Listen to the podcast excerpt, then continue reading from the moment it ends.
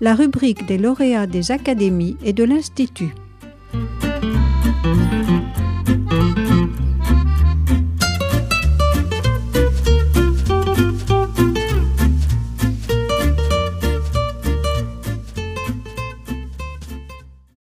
Bonjour, je m'appelle Olivier Amand et je suis chercheur en biologie végétale, lauréat du prix 2020 euh, du prix Foulon de l'Académie des sciences pour des travaux sur les signaux mécaniques chez les plantes. Donc, je travaille au, laboratoire de reproduction et développement des plantes à Lyon.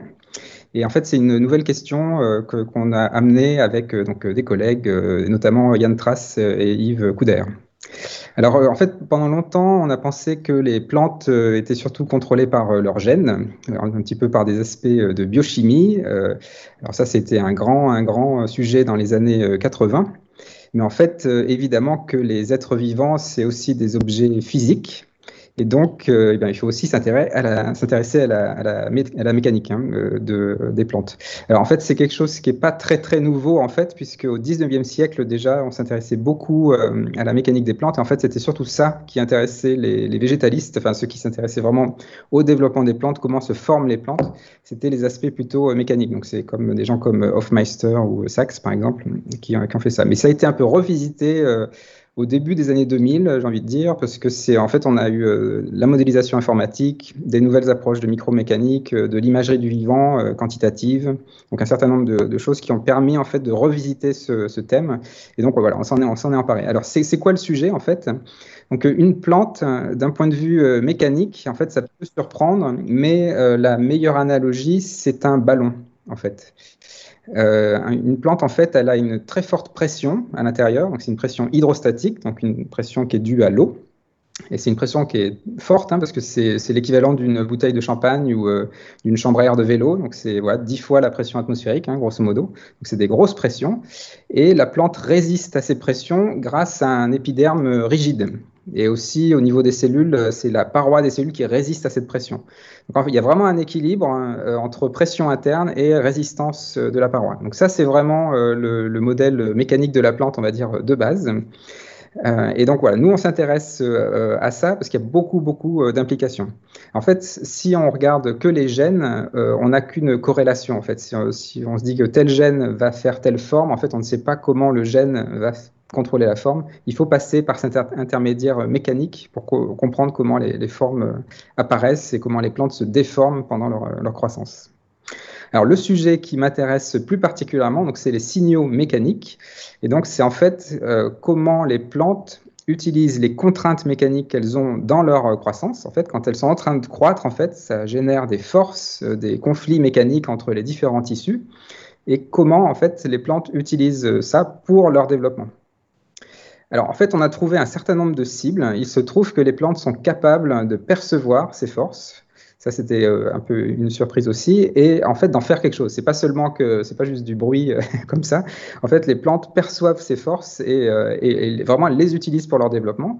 Donc, c'est notamment, alors je peux, je peux lister peut-être juste cinq petits éléments pour ça. Donc, il y a notamment les microtubules. Donc, c'est des filaments protéiques dans les cellules et qui en fait servent à renforcer les cellules, en fait, les parois des cellules. Donc, c'est un peu comme si vous vouliez mettre des poutres dans un toit, ben, vous en mettez vous allez en mettre un peu plus s'il faut résister euh, à du vent, par exemple.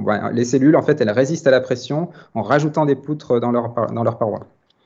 Euh, on a aussi vu la même chose que les plantes utilisaient les forces pour euh, orienter la division des cellules. Donc là, l'analogie, ce serait, en fait, vous rajoutez un mur dans un immeuble pour le consolider, pour qu'il résiste mieux à la gravité. Ce serait un peu la même chose. Donc les, cellules se divisent et mettent leur, leur nouvelle paroi dans la, dans la bonne direction, entre guillemets, euh, c'est-à-dire dans la direction où il faut résister le plus à une contrainte. Et puis on a aussi trouvé d'autres cibles un peu plus euh, surprenantes. Euh, c'est notamment, donc on sait qu'il y a des hormones chez les plantes. Donc c'est des, hormones qui vont contrôler des, tas d'aspects du, développement, l'identité des fleurs, quand les plantes doivent fleurir, le taux de croissance des tiges et des choses comme ça. Et en fait, on s'est rendu compte que les, plantes utilisaient les forces pour euh, euh, distribuer, pour répartir les hormones dans les tissus. Donc en fait, il s'agit d'une information positionnelle. en fait, en gros, quand les cellules perçoivent les forces, elles vont transporter les hormones et les mettre dans certains endroits et les enlever euh, d'autres endroits. Donc en fait, ça va créer des, zones où il va y avoir beaucoup d'hormones et des zones où il y aura peu d'hormones. Et évidemment, ça va avoir beaucoup de conséquences, euh, notamment pour euh, l'initiation des nouveaux organes. En fait, c'est un des mécanismes qui en fait permet de concentrer des hormones dans un certain point et qui va générer la future feuille ou la future fleur. Donc c'est des choses assez importantes. Euh, on a également vu que les, plantes utilisaient les, forces pour euh, l'expression des gènes. Alors, vous voyez que c'est une rétroaction vraiment complète, c'est que ça va jusqu'aux gènes, jusqu'au noyau de la cellule. Et notamment, c'est des gènes euh, qui sont très conservés, qui sont même présents chez les animaux. Euh, donc c'est ce qu'on appelle des gènes à homéoboîte, mais bon, peu importe. Mais c'est des gènes très importants parce qu'en fait, chez les animaux, c'est ceux qui déterminent l'identité des organes. Donc c'est en gros, si vous enlevez ce gène-là ou si vous le remplacez par un autre, euh, chez la drosophile, chez la mouche, hein, par exemple, vous aurez euh, des antennes à la place de pattes. Donc c'est vraiment des gènes très très importants dans la hiérarchie, on va dire, génétique. Et on a trouvé donc que de ces gènes était contrôlé par les forces. Donc le, la plante utilise les forces pour, euh, dire, pour activer certains gènes euh, et pas d'autres. Et le dernier point, la dernière cible de ces forces, c'est carrément la chromatine. Donc c'est tout, tout le, l'espèce de, pelote d'ADN qu'il y a dans le noyau, qui est plus ou moins compacte. Et en fait, on a montré que les forces pouvaient contrôler le degré de compaction de cette pelote d'ADN. Alors là, c'est assez euh, global comme effet, puisqu'en fait, ça va, si, si, la, si, la, chromatine ou si l'ADN est plus ou moins compact, ça va euh, en fait euh, impacter beaucoup, beaucoup de gènes. Donc, il va y avoir un effet très global sur l'ensemble de l'expression des gènes. Donc, donc on pense que ça, c'est en fait, c'est presque un niveau de régulation de premier ordre. En fait, c'est que les forces donneraient un peu une compétence au noyau à exprimer euh, ces gènes. Donc voilà, avec, tous ces, avec toutes ces cibles, euh, on se rend bien compte que les forces ont un rôle majeur chez les plantes. Donc il y a des cibles un peu dans tous les sens, euh, dans les parois, les gènes, les noyaux. On peut un peu se demander quelles sont les implications, à, quoi ça sert au final. Enfin, on comprend bien que ça fait de la régulation, que c'est important pour le développement des plantes, mais c'est quoi les implications vraiment euh, importantes? En fait, il y en a juste deux que je voudrais mettre euh, en avant. En fait, la, première implication, c'est euh, en fait, c'est de la proprioception. Alors, la proprioception, c'est la perception du soi. C'est-à-dire que les plantes sont capables de percevoir leur propre forme. Et ça, c'est assez, euh, assez cardinal, en fait, parce que, euh, en fait, une plante qui ne perçoit pas sa propre forme va avoir un développement complètement aberrant. Elle va euh, osciller trop, elle va faire des feuilles qui n'auront pas la bonne forme, des tiges qui vont être vrillées, enfin, il va se passer plein de choses. Donc, en fait, les plantes perçoivent leur forme pour ajouter de la robustesse à leur développement. Et là, on voit qu'en fait, elles utilisent les forces comme signal pour percevoir leur forme. En fait, il y a un lien direct entre la force et la forme des plantes. Donc, si les plantes sont capables de percevoir les forces, elles sont capables de percevoir aussi leur forme. Et donc ça, c'est assez, euh, assez important. Et donc on a, on a trouvé, bon, je vais peut-être juste donner un exemple. Donc par exemple, dans un tissu, vous avez euh, plein de cellules, et puis il y a des cellules qui de temps en temps poussent très vite. Euh, c'est notamment les cellules qui vont initier les poils hein, sur, sur les feuilles. Hein. Il, y a, plein de poils chez, chez les plantes. Donc ces cellules-là, elles poussent très très vite. Et si vous avez une cellule qui pousse très vite au milieu de cellules qui poussent lentement, et que c'est de façon un petit peu aléatoire comme ça, à la fin, vous aurez un organe qui aura une forme euh, complètement aberrante, euh, très, euh, très brouillée, très courbée. Et pourtant, vous voyez bien que les feuilles en général sont plates, hein, donc il n'y a, pas, a pas ce bruit-là. Alors, comment font les plantes? Ben, En fait, elles perçoivent les forces qui sont dues à cette cellule qui pousse trop vite et elles résistent localement. Donc, c'est en fait cette cellule qui pousse vite, elle peut pousser vite, mais les autres autour, elles vont pousser lentement. Et du coup, en moyenne, ça fait une croissance qui est dans la moyenne, quoi, qui du coup est euh, aplatie. Quoi. Et en fait, donc la croissance est aplatie, mais l'organe aussi, c'est une feuille, est aussi aplatie parce qu'il n'y a, pas de, a pas de perturbation de, la croissance. Donc c'est un mécanisme très local qui explique euh, la robustesse des formes chez les plantes, et on voit que ça passe par euh, la perception d'une force. Et, la deuxième implication que, bah, j'aime bien, c'est cette idée de, sous-optimalité. C'est-à-dire qu'on a trouvé euh, une plante, alors dans ce cas-là, c'est l'inverse, c'est une plante qui est capable de trop percevoir les forces. Donc là, c'est l'extrême inverse. Donc qu'est-ce qui se passe quand une plante euh, perçoit trop bien les forces, trop rapidement ou euh, trop efficacement? Et eh ben, ce qui se passe, c'est qu'elle ressemble beaucoup à une plante qui ne perçoit pas assez les forces. Donc c'est en fait, euh, ça veut dire qu'en fait chez les, euh, chez les plantes, on va dire normales, quoi, celles qu'on voit dans la nature, il y a une sorte de d'un optimum, quoi, qui, euh, où là, il y a une robustesse à peu près euh, voilà, assez élevée. Mais dès qu'on s'éloigne de cet euh, optimum, en fait, ça, génère beaucoup de bruit, beaucoup de variabilité dans les formes, et en fait, beaucoup de problèmes de, bah, de développement, en fait. Hein. Donc, chez ce mutant-là, donc c'est ce, cette plante chez qui on a enlevé un gène, qui du coup, du coup, la plante perçoit trop bien les forces, eh ben, on voit des, tiges qui sont en forme de qui serpentent, quoi, qui, sont sinusoïdales. On voit des cellules qui poussent pas dans la bonne direction. c'est assez spectaculaire. Hein. ça fait des ça fait des, poils qui sortent sur les tiges. Enfin, c'est euh, c'est assez important. C'est là qu'on se rend compte que vraiment euh, percevoir les forces, c'est euh, quelque chose d'assez important. Et donc, en fait, c'est un petit peu pour ça que, je parle de sous-optimalité, parce que euh, ce que ça veut dire, quelque part, enfin, si on veut tirer un petit peu un, enseignement philosophique de ça, c'est qu'il ne faut pas être, faut pas être trop efficace, il ne faut pas être trop efficient. Parce que si vous êtes trop efficace, donc comme ce mutant qui perçoit trop bien les forces, en fait, vous allez aussi vous allez avoir quelque chose qui n'est pas robuste à la fin.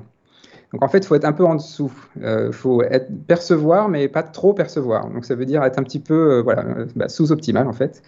Et alors ça, bon, moi, ça nourrit aussi mes réflexions dans un domaine plus large, qui est celui de l'environnement puisqu'en fait, cette, cette, idée de, rétroaction, là, de, contrôle par les forces, et puis de, sous-optimalité, euh, on peut un peu l'appliquer euh, à notre relation à la Terre, en fait. C'est-à-dire que là, on se rend bien compte qu'on a beaucoup trop optimisé euh, notre, notre société, qu'on est allé un petit peu trop loin dans l'efficacité, dans l'efficience. La crise du, du Covid-19 le, le, montre très clairement.